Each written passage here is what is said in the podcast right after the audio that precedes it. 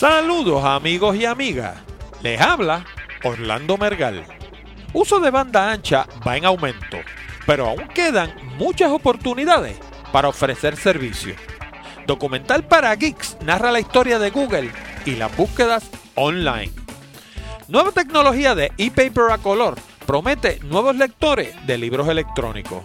Estudio revela que más del 80% de la televisión en los Estados Unidos utiliza definición estándar. Y cuidado con lo que escribas en Facebook, ¿ah? porque puede costarte el empleo. iPad de Apple llega al mundo de los marcapasos. Imperio Verde crece casa por casa.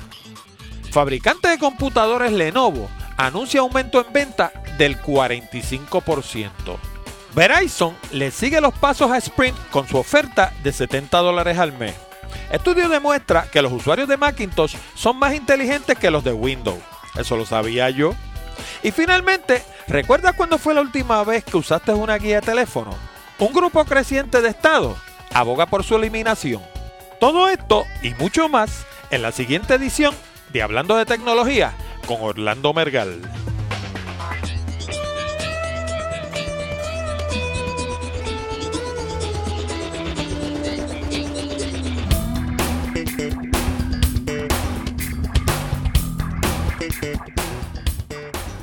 Saludos nuevamente, amigos y amigas, y bienvenido a una nueva edición de Hablando de Tecnología con este que les habla, Orlando Mergal. Este programa llega a ustedes como una cortesía de Accurate Communications y sus nuevos programas en DVD, El resumen perfecto y la entrevista perfecta. Si estás buscando empleo o tienes algún amigo familiar que esté desempleado, no adivinen más. Dos ejecutivos de recursos humanos de compañías de clase mundial revelan los secretos para encontrar un empleo en el mercado competido de hoy en día.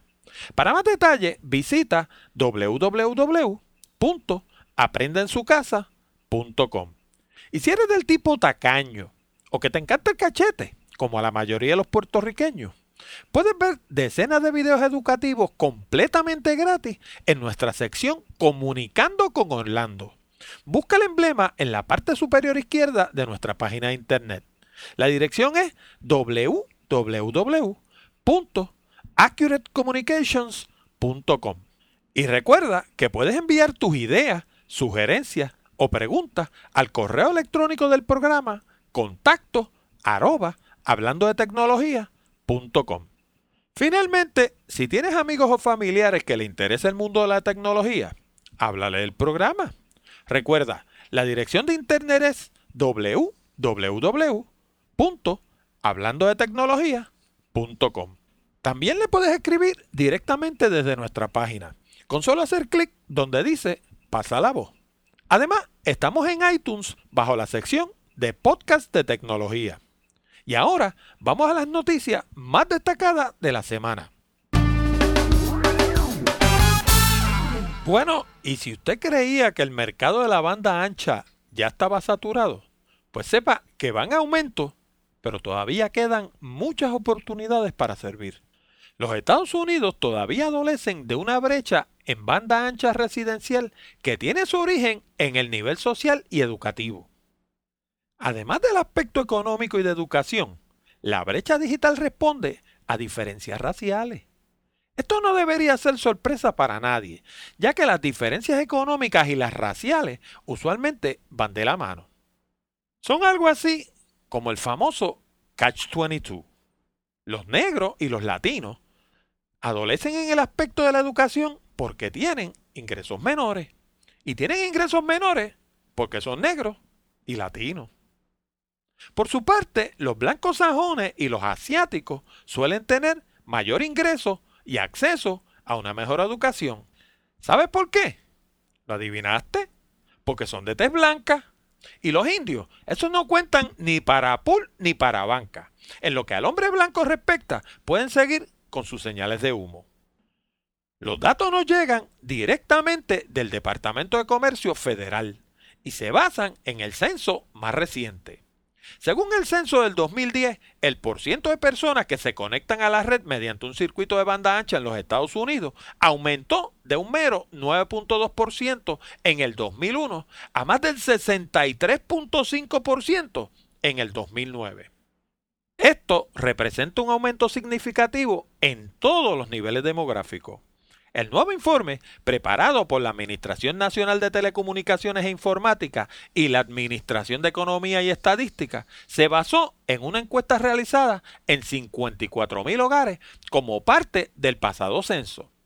El informe ofrece además un análisis profundo de la situación actual de la banda ancha en los Estados Unidos y servirá de base para cualquier legislación que conduzca a reducir los precios y ampliar la oferta a lo largo de la nación. Entre los hallazgos más significativos se destaca que el 94.1 de los hogares con ingresos mayores de 100 mil dólares estaban suscritos a alguna modalidad de banda ancha, comparado con el 35.8% de los hogares con ingresos menores a los 25 mil dólares. El 84.5% de los hogares con al menos una persona graduada de universidad estaban suscritos a alguna modalidad de banda ancha, comparado con el 28.8% en aquellos hogares en los que nadie alcanzaba el nivel de escuela superior. 77.3% de las familias de origen asiático y 68% de los hogares anglosajones estaban suscritos a alguna modalidad de banda ancha, mientras en el caso de los negros era solamente un 49.4% y en los latinos era solamente el 47.9%. 65% de los hogares en zonas urbanas estaban suscritos a alguna modalidad de banda ancha, comparado con el 51% en las zonas rurales. Una de las prioridades de la FCC es cerrar esta brecha. Por eso recordarás que en el programa hablamos sobre el Plan Nacional de Banda Ancha que anunció el FCC el pasado mes de marzo. Las recomendaciones del FCC incluían allegar fondos del programa federal que subsidia el servicio telefónico para zonas pobres o rurales y liberar más frecuencia para servicios inalámbricos. El servicio inalámbrico resulta mucho más práctico en áreas rurales donde la distancia entre hogares suele ser mucho mayor. Otro reto importante es convencer a las personas que no utilizan la Internet de la importancia de conocer y usar estas tecnologías. En Puerto Rico, como en tantas otras cosas, el gobierno comenzó por el final. Durante los pasados dos años han estado eliminando servicios físicos y sustituyéndolos por servicios virtuales.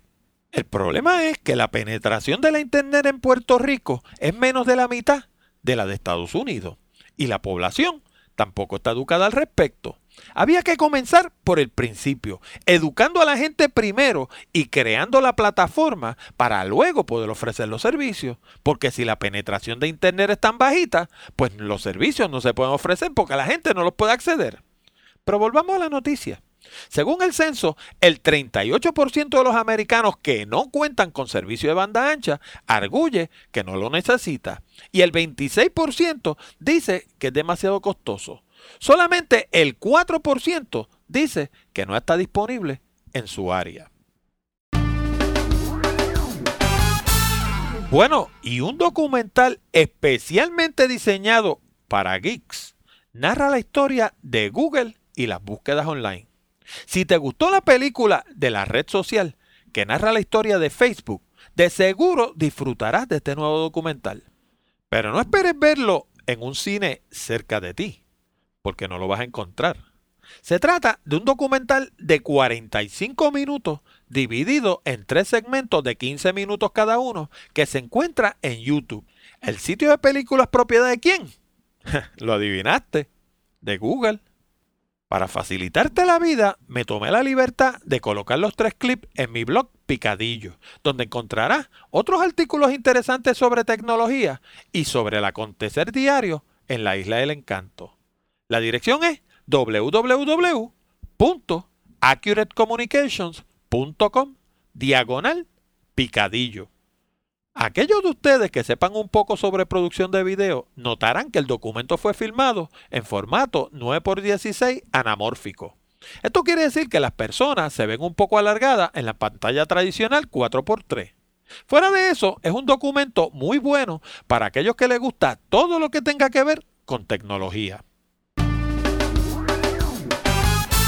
Bueno, y la nueva tecnología de e-paper a color promete nuevos lectores de libros electrónicos. El fabricante de pantallas e-paper, E-Link, anunció esta pasada semana su nueva pantalla color conocida como la E-Ink Triton. La llegada de esta nueva pantalla hará posible la fabricación de lectores de libros electrónicos a color. Para aquellos de ustedes que son nuevos en el mundo de la tecnología, la venta de lectores de libros electrónicos y por consiguiente de libros en este formato ha ido en aumento constante durante los pasados años. El primero y más popular de estos es el Kindle de Amazon. Como recordará, en un capítulo pasado comentamos que Jeff Bezos presidente de Amazon, anunció que la venta de libros electrónicos ya sobrepasa por mucho la de libros de papel. La nueva tecnología de e-paper a color es capaz de producir tablas, gráficas, mapas, fotos, caricaturas y por supuesto anuncios publicitarios. Las nuevas pantallas son capaces de reproducir miles de tonalidades con 16 niveles de gris a base de un modelo reflectivo. Esto quiere decir que al igual que sus contrapartes en blanco y negro, no emiten luz alguna. No obstante, cabe destacar que una pantalla como la del iPad de Apple reproduce sobre 16.5 millones de tonalidades, con 256 niveles de gris. Por su parte, la pantalla del iPad sí emite luz, lo cual permite leer en la oscuridad. Una ventaja adicional de las nuevas pantallas es que son hasta 20% más veloces que sus contrapartes en blanco y negro. Se espera que estas nuevas pantallas comiencen a aparecer en el mercado próximamente. Bueno, y un estudio revela que más del 80% de la televisión en los Estados Unidos utiliza definición estándar. El cambio a la televisión digital vino acompañado de un cambio masivo de aparatos de televisión en los Estados Unidos, pero no ha hecho que las personas vean programación de alta definición. Según una encuesta reciente de Nielsen, el 80% de la televisión que se ve en los Estados Unidos utiliza la definición tradicional. Esto a pesar de que más del 56% de los hogares tiene al menos un televisor de alta definición. Obviamente, una de las razones para que el consumo de programación de alta definición sea tan bajo es que todavía el 44% de las personas tiene televisores regulares con una caja convertidora. Otra es que mucha de la programación fue creada en definición regular. Obviamente, una película vieja en un televisor moderno no la hace de alta definición. Por otro lado, y esto lo digo yo, no lo dice Nielsen, Muchas veces las personas no son capaces de ver la diferencia. Los jóvenes menores de 25 o 30 años de edad todavía cuentan con la visión suficiente para ver la diferencia. Por su parte, las personas de mediana edad en adelante van perdiendo visión con cada año que pasa y son incapaces de ver la diferencia entre alta definición y un DVD tradicional. Esto se acentúa más cuando consideramos que la mayoría de los reproductores de DVD modernos cuentan con circuitos de upconversion que en esencia duplican las líneas de resolución del DVD tradicional y le alimentan la señal al aparato de alta resolución a través del puerto HDMI. Finalmente, en muchos hogares donde hay televisión por cable, los televisores están conectados directamente al cable. Esto hace que la programación sea de definición estándar.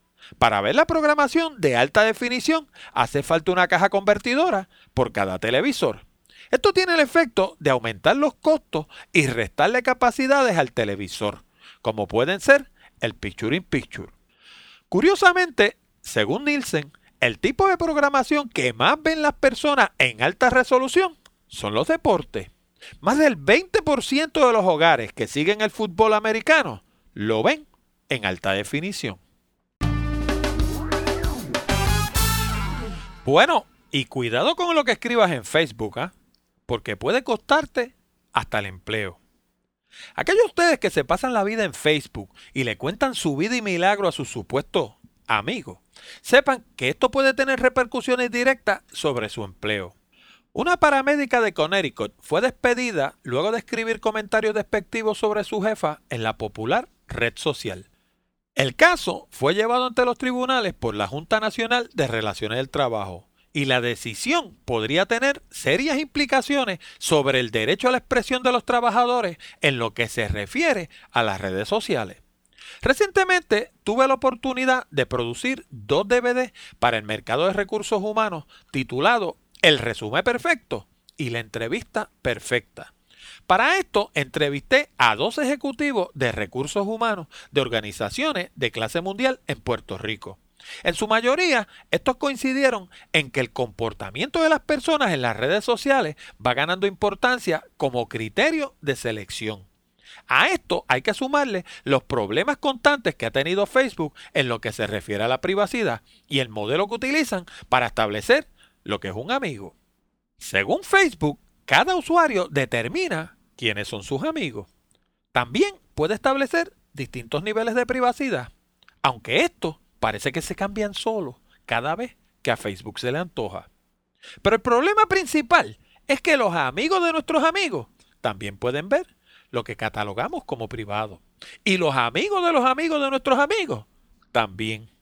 Cuando venimos a ver, no sabemos quién realmente está viendo lo que escribimos o lo que colocamos en nuestra página.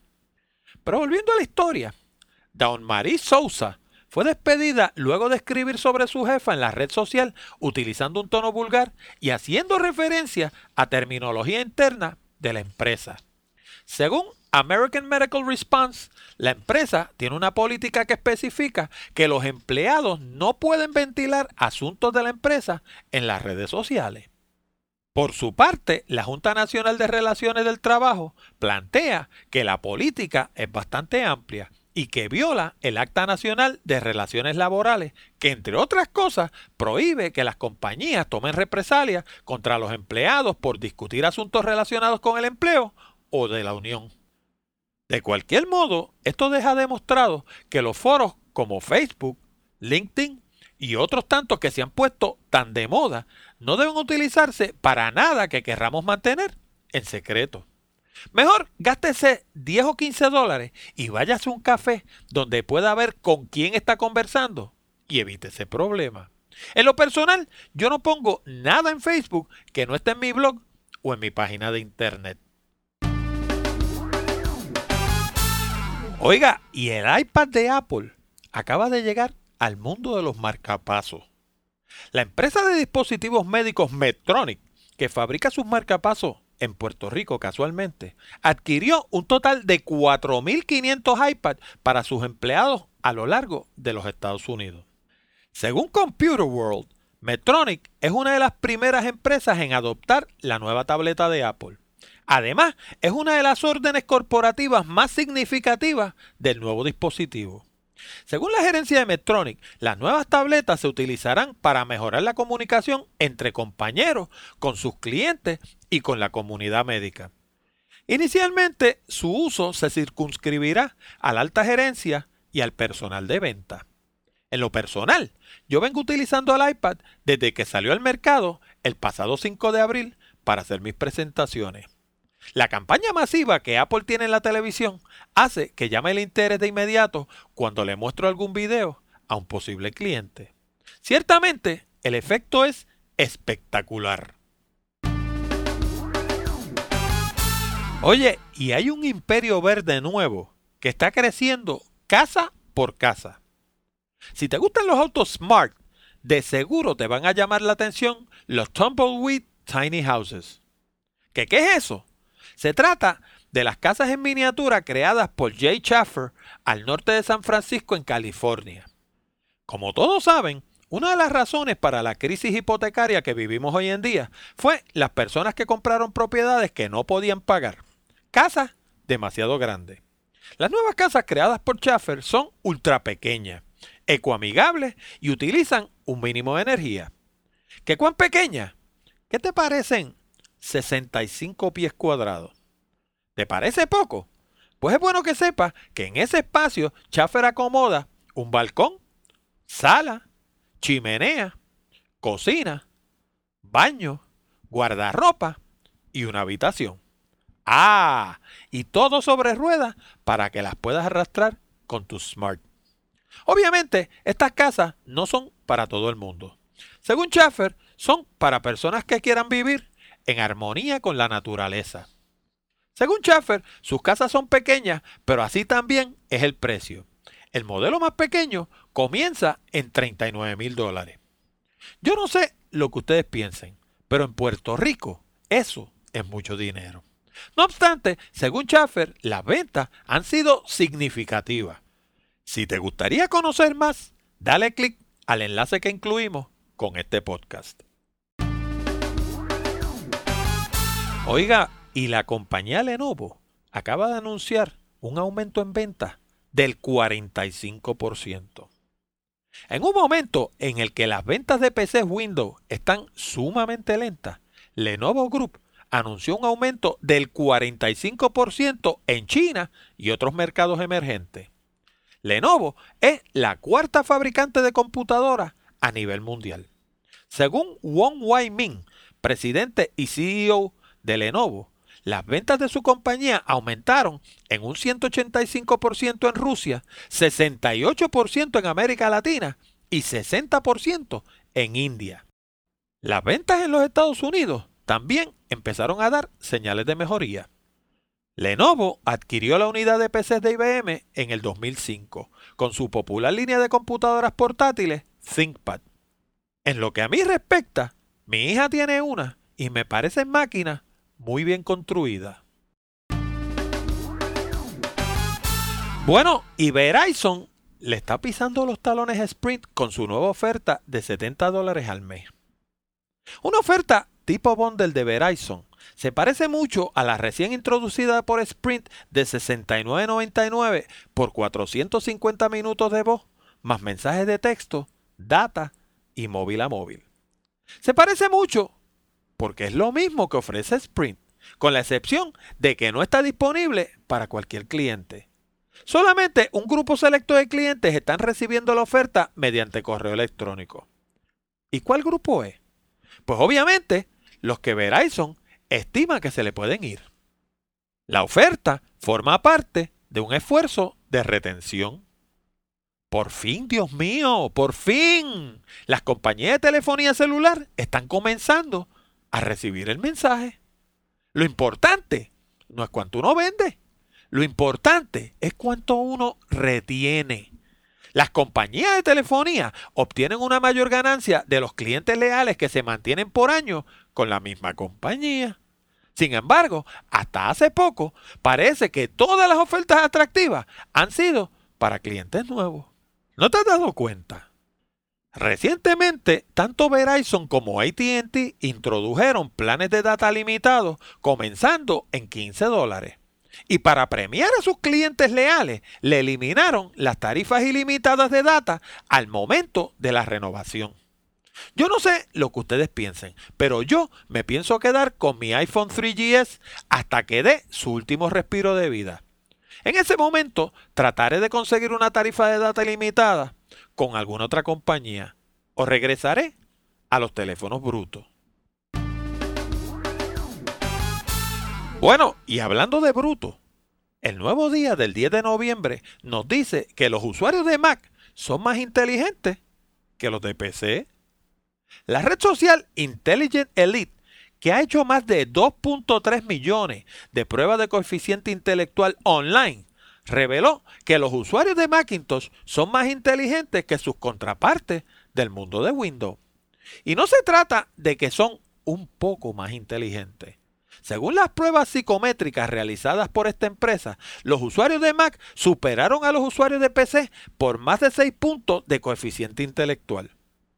Según el estudio, no se trata de que las personas se vuelvan más inteligentes por utilizar máquinas Macintosh. Es lo contrario compran máquinas Macintosh porque son más inteligentes y porque ponderan mejor sus decisiones. El estudio también señala que los usuarios de iPad suelen ser líderes de opinión que piensan mucho en las nuevas tecnologías y además suelen ser sumamente inteligentes. Por lo que a mí me pueda tocar, llevo 25 años utilizando computadores Macintosh, exclusivamente.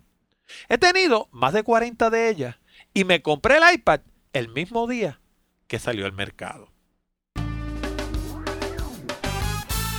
Y finalmente, ¿recuerdas cuándo fue la última vez que usaste una guía de teléfono? Las autoridades de Richmond, Virginia, le han dado luz verde a las compañías de telecomunicaciones para que cesen de imprimir guías telefónicas. Durante el pasado mes, los estados de Nueva York, Florida y Pensilvania aprobaron la eliminación de guías telefónicas, algo que los ambientalistas aplaudirán delirantemente. Las razones para la desaparición gradual de los directorios son variadas. Entre ellas, el creciente número de teléfonos celulares que no aparecen en la guía de teléfono de todos modos y la reducción en líneas de cobre tradicionales. Por su parte, los directorios de páginas amarillas continúan teniendo vigencia por la cantidad de personas que aún no están conectados a la red. Aún así, yo uso la guía una o dos veces al año. ¿Por qué? Porque cuando quiero conseguir alguna persona, lo primero que me viene a la mente es buscarla en Google. Esto se conoce en el argot de la Internet como Google Local Search y es una de las razones principales para tener una página de Internet bien hecha. Puesto en palabras llanas, si usted tiene negocio, sus clientes lo van a buscar primero en Google antes que en las páginas amarillas. Del 2007 para acá, los siguientes estados han autorizado la eliminación de sus directorios telefónicos. Alabama, Delaware, Florida, Georgia, Indiana, Missouri, Nueva Jersey, Nueva York, Carolina del Norte, Ohio, Oklahoma, Pensilvania, Texas, Virginia y Wisconsin. Bueno amigos y amigas, con esto llegamos al final de esta edición de Hablando de Tecnología con Orlando Mergal. Les recordamos que pueden enviar sus preguntas, comentarios y sugerencias a la dirección de correo electrónico contacto arroba hablando de tecnología.com. Les habló Orlando Mergal de Accurate Communications. Les recuerdo que si tienen algún amigo familiar de la tercera edad que quiera aprender sobre computadora y participar en nuestros programas, le pueden recomendar nuestros DVD, las computadoras en la edad de oro y la internet en la edad de oro. Más aún, se los pueden regalar de Navidad. Los consiguen en nuestra tienda en la internet www.aprendensucasa.com. Asimismo, si deseas mejorar tu redacción y progresar más rápidamente en el ámbito profesional, te sugiero nuestro DVD Redacción Eficaz.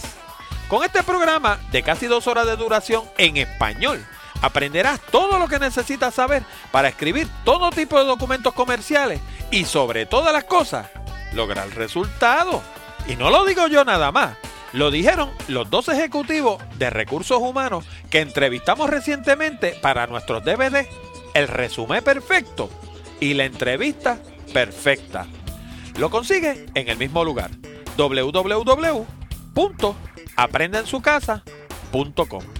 Con esto nos despedimos hasta la próxima semana cuando discutiremos más temas interesantes del mundo de la tecnología.